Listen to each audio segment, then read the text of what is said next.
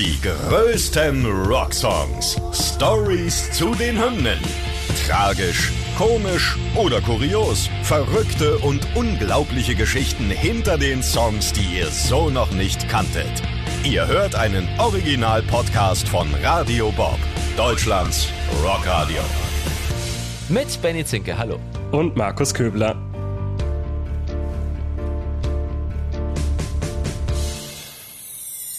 Heute Master of Puppets von Metallica.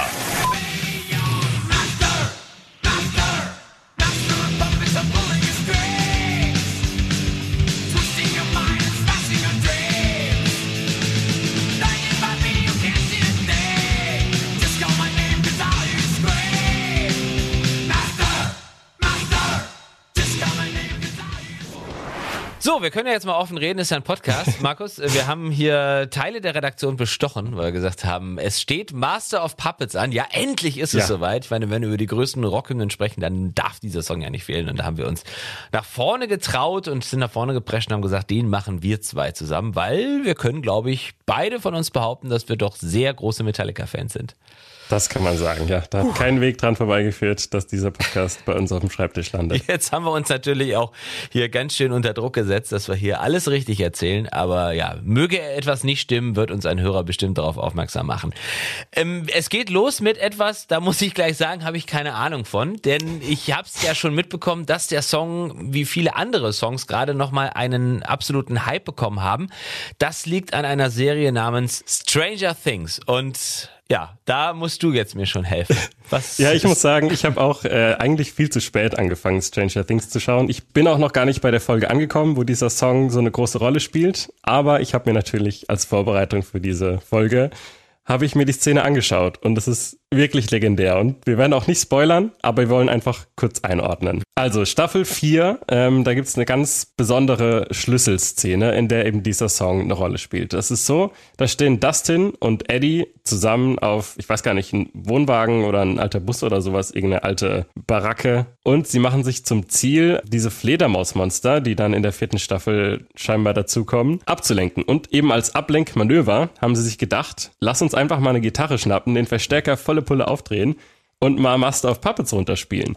Und dann gibt's eben diese Szene, wo Eddie da wirklich legendär mitten in der Nacht bei Donner und Blitz äh, da oben drauf steht und das Schiff zum Master of Puppets spielt. Es ist wirklich, muss ich sagen, berechtigt, dass diese Szene so viral gegangen ist und dass dieser Song gerade nochmal, ja, eine Renaissance quasi erfährt und jetzt sogar nochmal ein brandneues Musikvideo dafür produziert wurde. Also so ein animiertes Lyric-Video ist das. Übrigens von der gleichen Agentur, I Love Dust heißt die, die auch gerade mit Ozzy Osbourne an einem Projekt arbeitet für sein kommendes Studioalbum. Außerdem hat dieser ganze Hype so weit geführt und das finde ich wirklich cool, dass die Band letztens zusammen mit Joseph Quinn, nämlich dem Darsteller von Eddie, der diese Gitarre da spielt, Backstage beim Lollapalooza Festival gejammt hat. Ich meine, wie cool ist das bitte? Ja, das, also ich, das, die Geschichte fesselt mich total. Ich würde auch gerne mitreden können, aber gut, dass du wenigstens Ahnung hast von Stranger Things. Ich glaube, äh, wir können allen Hoffnung machen. Es wird jetzt kein weiteres Serienwissen abgefragt. Wir gehen jetzt rein. Wir gehen jetzt rein in diesen. Song, in die Urerstellung. Ja, ich finde es total toll. Du bist total begeistert und ich sehe das Lächeln in deinem Gesicht. Aber äh, wir müssen jetzt, Markus, ob es dir äh, leicht oder schwer fällt, auch mal über die Geschichte des Songs sprechen. Und da hat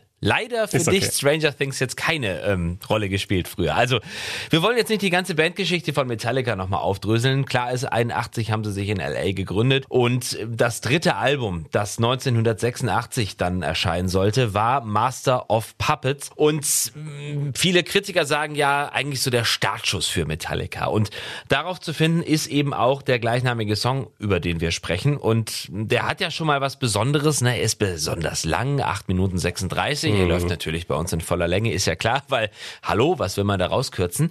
Ähm, wir wollen mal so ein bisschen reingehen, welche Geschichten mit in den Song reinspielen und wie er entstanden ist und was es überhaupt damit auf sich hat. Also wir können ja mal sagen, dass James Hetfield und Lars Ulrich damals ähm, Mitte der 80er oder Anfang der 80er nach San Francisco gegangen sind und tatsächlich auch für drei Jahre zusammengelebt haben. Produziert und aufgenommen ist das Album dann aber in LA worden, in den Sweet Silence Studios und ähm, vielleicht noch ein ein lustiger Funfact. Ursprünglich sollte nämlich Geddy Lee, der Bassist von Rush, das Album mal produzieren. Das ist aber leider hm. nicht zustande gekommen. Ähm, es gab nämlich einen Konflikt mit der Zeitplanung, denn er selbst musste mit Rush auf Tour gehen und eingesprungen ist dann schließlich Fleming Rasmussen. So. Finde ich auch total verrückt, wenn ich gerade kurz eingrätschen hm, darf. Sehr gerne. Ich verbinde die Anfangsjahre wirklich mit Fleming Rasmussen, weil er hat ja Ride the Lightning produziert, Master of Puppets und auch Justice for All. Und jetzt zu lesen, dass dieses Album eigentlich jemand ganz anderes produzieren sollte, finde ich irgendwie total absurd. Aber scheinbar, ja, war da eigentlich der Bassist von Rush im Gespräch. Ja, wir hatten das ja schon in vielen Podcasts. Manchmal ist es dann einfach der Zufall. Und wer weiß, wenn es anders mhm. gekommen wäre, könnten wir jetzt spekulieren, hätte dieses Album dann vielleicht nicht den Erfolg gehabt, den es gehabt hätte. Aber absolut. Ja, weiß man nicht. Ähm, dritte Album haben wir schon gesagt. Große Erfolge, Platin in UK, sechsmal Platin in den USA. Das Lied hatte trotz des großen Erfolgs nie ein offizielles Musikvideo. Bis auf jetzt, wie ich gelernt habe, hat es eins bekommen, Stranger Ganz Things. Genau. Ne? Es gab lediglich ein Video von einer Live-Performance aus dem gleichen Erscheinungsjahr aus 86. Die Aufnahmen des Studioalbums, die dauerten drei Monate und wurden kurz unterbrochen wegen eines Auftritts beim Lorelei Festival hier bei uns in Deutschland. Ja. Lorelei Festival. Ja. Das klingt einfach wie ein Schlagerfestival. Aber oder? du warst auch schon mal da vor Ort, oder? Das ist doch auf diesem, wo der Felsen ist, der Lorelei Felsen. Sensationell. Das ist eine geile Location. Aber stimmt, klingt erstmal so ein bisschen, wir müssen mal kurz ähm, auf der Lorelei spielen. Das Album war ein voller Erfolg. Metallica ging dann auch als Vorband von Ozzy Osbourne auf Tournee durch Nordamerika. Jetzt ähm, kommen wir aber erstmal zu einem tragischen Zwischenfall. Ne? Ja, das Album Master of Puppets wird natürlich auch mit dem tragischen Tod von Cliff Burton verknüpft. Ähm, sie waren im September 86 dann auf Tour zum Album, auf Europa-Tournee zusammen mit Anthrax. Die Tour ging gerade elf Tage und dann kam es am 27. September eben zu dem tragischen Busunglück zwischen Stockholm und Kopenhagen, bei dem eben Cliff Burton aus dem Bus geschleudert wurde und dabei verunglückte. Der Tourbus ist auf eine vereiste Straße geraten, ins Rutschen gekommen und dadurch wurde Cliff Burton eben aus dem Fenster geschleudert. Im Anschluss ist der Bus auf ihn gefallen, was natürlich dann zur Folge hatte, dass er direkt vor Ort noch verstorben ist. Wie gesagt, ein super tragisches Ereignis. James Hetfield hat sich dazu auch mal geäußert und hat gesagt, ich riss den Notaufgang auf und kletterte in Unterwäsche nach draußen in die eisige Kälte. Ein paar unserer Crewmitglieder liefen schon um den Bus herum, um abzuchecken, was genau passiert war. Ich höre Kirk aus dem Inneren, was ist denn los, rufen und dann drehte ich mich um und sah Cliffs Beine unter dem Fahrzeug hervorragen. Ich glaube, das ist wirklich ein Bild, das vergisst du niemals in deinem Leben. Nee.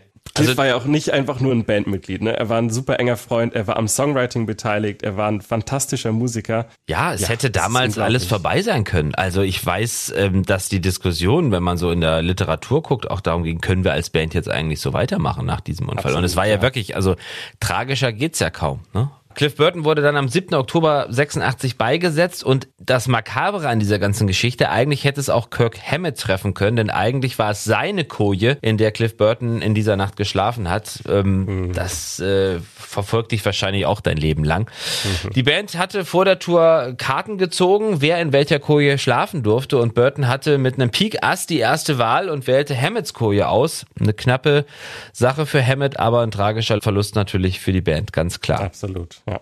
Aber glücklicherweise ist Cliff Burton nicht komplett vergessen. Demnächst kommt tatsächlich ein Bier in seinen Ehren auf den Markt. Das Indian Pale Ale mit dem Namen Cliff All. Es hat 6,4 Prozent und wird in den USA hergestellt, an der Westküste Kaliforniens, also da, wo die Band ihre Ursprünge hat. Alle Gewinne durch den Verkauf gehen an die Cliff Burton Foundation und die hat zum Ziel, die nächste Generation musikalischer Talente zu fördern. Also wirklich eine tolle Sache. Wenn ihr mal ein Bier bestellen wollt, äh, vielleicht schaut ihr mal da im Shop vorbei.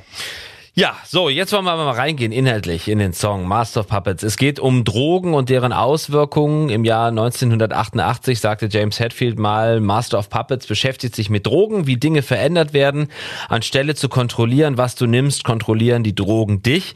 Aber das ist nur ein Teilaspekt. Wir hören mal rein, was er genau gesagt hat. Lyrically, it applies to so many things in life, you know, being manipulated by many many things if you if you want to let yourself go there but it wasn't just drugs it was and i, think that's kind of a, a sign of a good song Also, es geht nicht nur um Drogen, es geht einfach um Manipulation generell und auch in welchen verschiedenen Art und Weisen man ja auch heute immer noch oder jetzt erst recht manipuliert werden kann. Also Drogen waren vielleicht damals ja so der Ursprung der Lyrics, aber man kann sie natürlich super vielfältig deuten und das sagt James hier auch noch am Ende.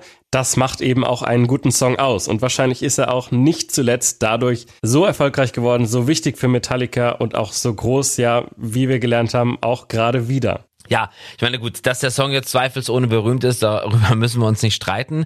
Doch James Hetfield hat auch gesagt, dass er Erfolg nicht an verkauften Alben misst, sondern an den Reaktionen im Publikum und wie viele Leute auf Konzerten auftauchen, wenn sie auftreten. Mit 22,1 äh, Millionen verkauften Tickets in der Zeit von 1981 bis 2019 haben sie mit Sicherheit da die entsprechende Bestätigung gefunden. Und äh, auch wenn James sagt, dass der Erfolg nicht an Verkaufszahlen gemessen werden kann für ihn, sind die bisher der 110 Millionen verkauften Alben doch dann ein Indikator, dass es für die Band ganz gut lief und immer noch läuft. Absolut. Was für eine Zahl. Und auch eine unglaubliche Zahl sieht man, wenn man sich mal die Live-Aufführungen von Master of Puppets anschaut. 1719 Mal wurde der Song live gespielt. Was ist das bitte für eine Zahl? Ja. Ähm, also natürlich bis heute immer noch Teil von wahrscheinlich jeder Setlist mm. und damit natürlich auch auf Platz 1 der Metallica-Songs, äh, direkt vor Creeping Death und Seek and Destroy, was natürlich auch absolute Klassiker sind. Ja, viele denken jetzt, es wäre vielleicht uh, Nothing Else Matters, aber ist es nicht. Ja, tatsächlich nicht. Also der am häufigsten live gespielte Song.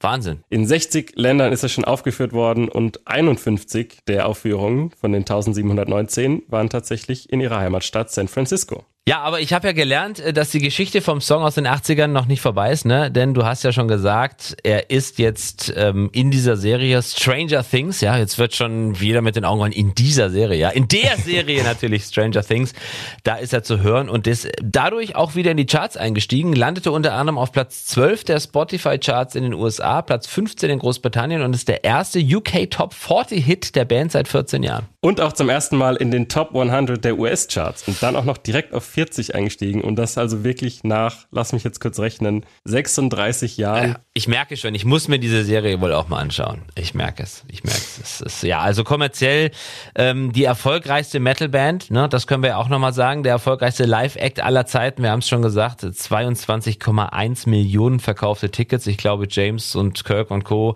haben abends eine warme Mahlzeit, die sie sich zubereiten können. Sie werden den einen oder anderen äh, Dollar verdient haben in ihrem Leben.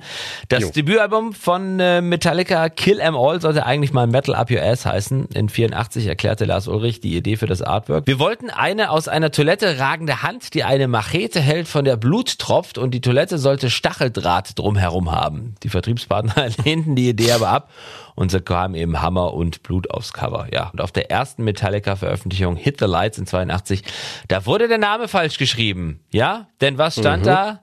Metallica statt Metallica. Mit. Also mit Doppel-T natürlich. Eine absolute Höchststrafe. Siehst du heutzutage nur noch auf gefälschten Fan-T-Shirts.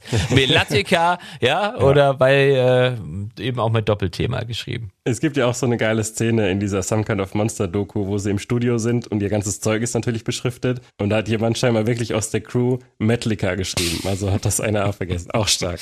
Ja, kann alles mal passieren. Augen auf beim äh, T-Shirt-Kauf und beim äh, Richtigschreiben der Band. Ja, was bleibt uns noch zu sagen? Also ich glaube, der Hype ist aktuell noch mal größer denn je. Der, also für mich war so ein, ist so ein Hype um diesen Song auch nie weg gewesen, weil es gibt so Songs von großen Bands, die kannst du immer wieder hören und die haben immer was Besonderes für dich. Wenn diese ja. Master, Master. So, da, wenn du das hörst oder so, ja, dann weißt du sofort, was die nächsten acht Minuten passiert. Und äh, das ist einfach Energie pur und das wird halt immer auch immer geil bleiben. Und ja. ich, mich freut's ja dann, wenn so ein Song auch nochmal die breite Öffentlichkeit erreicht. Das ist ja, und jetzt liege ich hoffentlich nicht komplett falsch, äh, Kate Bush Running Up That Hill ist ja auch gerade nochmal durch Stranger Things unglaublich berühmt geworden. In jedem Instagram- genau. oder TikTok-Video ist dieser Song auch unterlegt worden. Und wenn das dafür sorgt, dass eine, ähm, sage mal, eine, eine Masse an Menschen jetzt nochmal mit Metallica und Master of Puppets erreicht wird, die dazu vorher keinen Bezug hatte und sie sagen, boah, was ist denn das für ein geiler Song? Ach, guck mal, der ist ja aus 1986.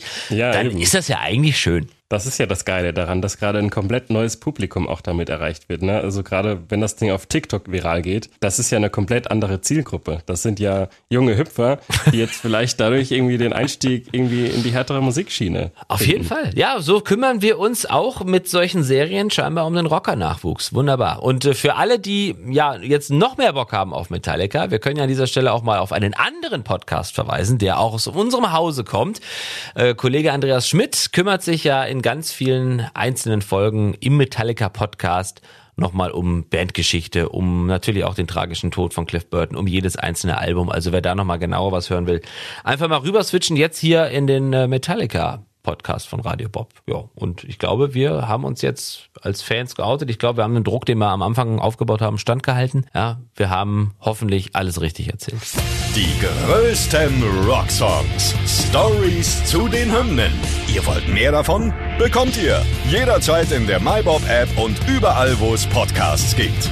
Und die geballte Ladung an Rocksongs gibt's nonstop in den über 40 Rockstreams, in der App und auf radiobob.de.